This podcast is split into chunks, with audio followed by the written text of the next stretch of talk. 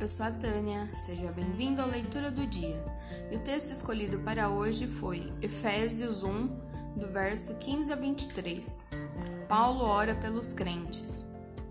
Por isso, também eu, tendo ouvido a fé que há em vós no Senhor Jesus e o amor para com todos os santos, não cesso de dar graças por vós, fazendo menção de vós nas minhas orações, para que o Deus de nosso Senhor Jesus Cristo, o Pai da glória, vos conceda espírito de sabedoria e de revelação no pleno conhecimento dele iluminados os olhos do vosso coração, para saberdes qual é a esperança do seu chamamento, qual a riqueza da glória da sua herança nos santos, e qual a suprema grandeza do seu poder para com os que cremos, segundo a eficácia da força do seu poder, o qual exerceu ele em Cristo, ressuscitando dentre os mortos e fazendo sentar à sua direita nos lugares celestiais, acima de todo principado e potestade, poder e domínio e de todo nome que se possa referir não só no presente século, mas também no vindouro.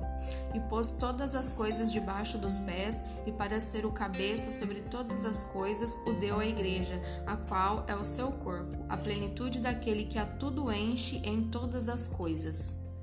Que o seu dia seja incrível. Que Deus abençoe a você e a mim. Até, Até a próxima. A próxima.